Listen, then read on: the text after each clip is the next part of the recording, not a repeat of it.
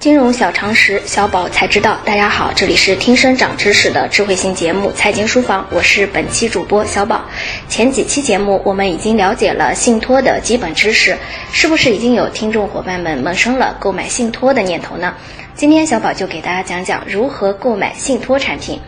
首先，购买前我们必须要了解以下几个方面：一、了解自己。投资者应综合衡量自己的财务状况、风险偏好、风险承受能力和预期收益期限、流动性需求等，不盲听、盲信、盲从，不追逐热门产品。二、了解信托公司的资本实力和专业水平。在选择信托公司时，投资者应将信托公司的资本实力、管理能力、防控风险的能力作为首要衡量要素。三、了解融资方的实力，在选择信托产品时，投资者还要了解融资方的实力、资金用途、还款来源、抵押物以及其他担保措施的具体情况。当然，还要留意投资去向的行业景气程度。那么，哪些人适合投资信托呢？根据《信托公司集合资金信托计划管理办法》。投资集合资金信托计划的委托人必须为合格的投资者。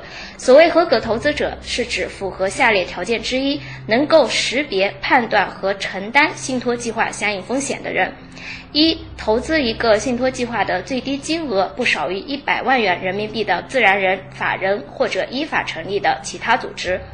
二、个人或家庭金融资产总计在其认购时超过一百万元人民币，且能提供相关财产证明的自然人；三、个人收入在最近三年内每年收入超过二十万元人民币，或者夫妻双方合计收入在最近三年内每年收入超过三十万元人民币，且能提供相关收入证明的自然人。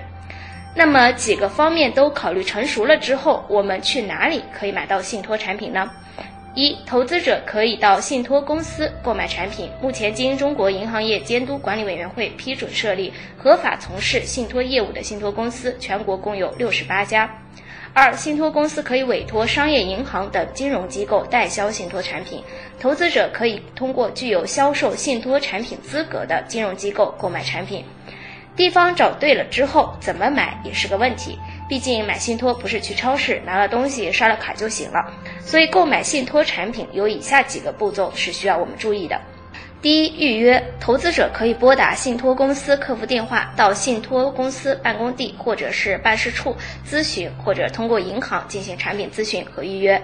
第二，打款。通过信托公司或销售渠道获得某信托产品的募集账户后，投资者可以通过银行转账汇款，或到信托公司办公地或办事处刷卡的形式，将认购资金转入信托公司开立的募集账户。第三，签署信托合同。签署合同有几种方式：到信托公司办公地或办事处签署。第二是到信托公司邮寄合同，投资人签好合同后寄回。第三个是信托公司工作人员上门面签。第四个是代销信托产品的银行签署。四、后续事宜。信托计划成立后，信托公司将在约定时间向投资者发放权益确认证书，或以其他形式方式进行权益确认。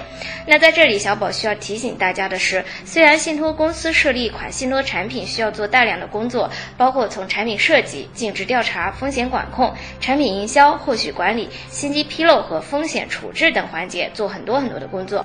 但是投资者仍然要仔细的去阅读认购风险的声明书，在确定购买信托产品的合同细节后，再行签署相关的合同。毕竟信托产品的风险到最后还是我们自己承担的。最后，小宝再为大家揭示几个在购买信托的过程中我们常常会犯的几个误区。误区一是一味的拒绝中长期的产品。目前投资者的风险偏好偏向于短期的产品，导致中长期的信托产品鲜有人问津。但是在资产配置中，还是需要配置一部分中长期的投资，以锁定未来的收益。误区二，只挑预期收益高的产品。在很多投资者看来，信托产品与高息存款可以等同，因此选择购买时，预期收益成为了第一要素。但是高收益的背后，往往也有匹配的风险。从目前爆发的一些信托违约项目来看，投资者不可以轻视其中的风险。为此，投资者购买信托的时候，要充分对投资标的的风险、还款来源进行评估。误区三：只相信银行的渠道。由于银行在我国经济中的主体地位，造成很多投资者只相信从银行的渠道购买信托。这其实是一个误区。银行买产品不意味着就有银行背书，相反，万一产品出现问题，银行还有可能帮不了您的忙，因为银行不承担代销产品的风险责任。误区四：只选正信产品。前几年，政府通过企业融资平台向信托融资进行地方基建。由于该产品有隐形的政府信用，导致正信类信托迅速壮大规模，成为客户青睐的投资品种。对此情况，投资者需要转变对正信类项目刚性兑付的思维，切莫认为有政府背景的项目是无风险的。相反的，学会从地区情况是否良好、政府财政是否雄厚、征信措施是否完善等方面重新考量项目的来源。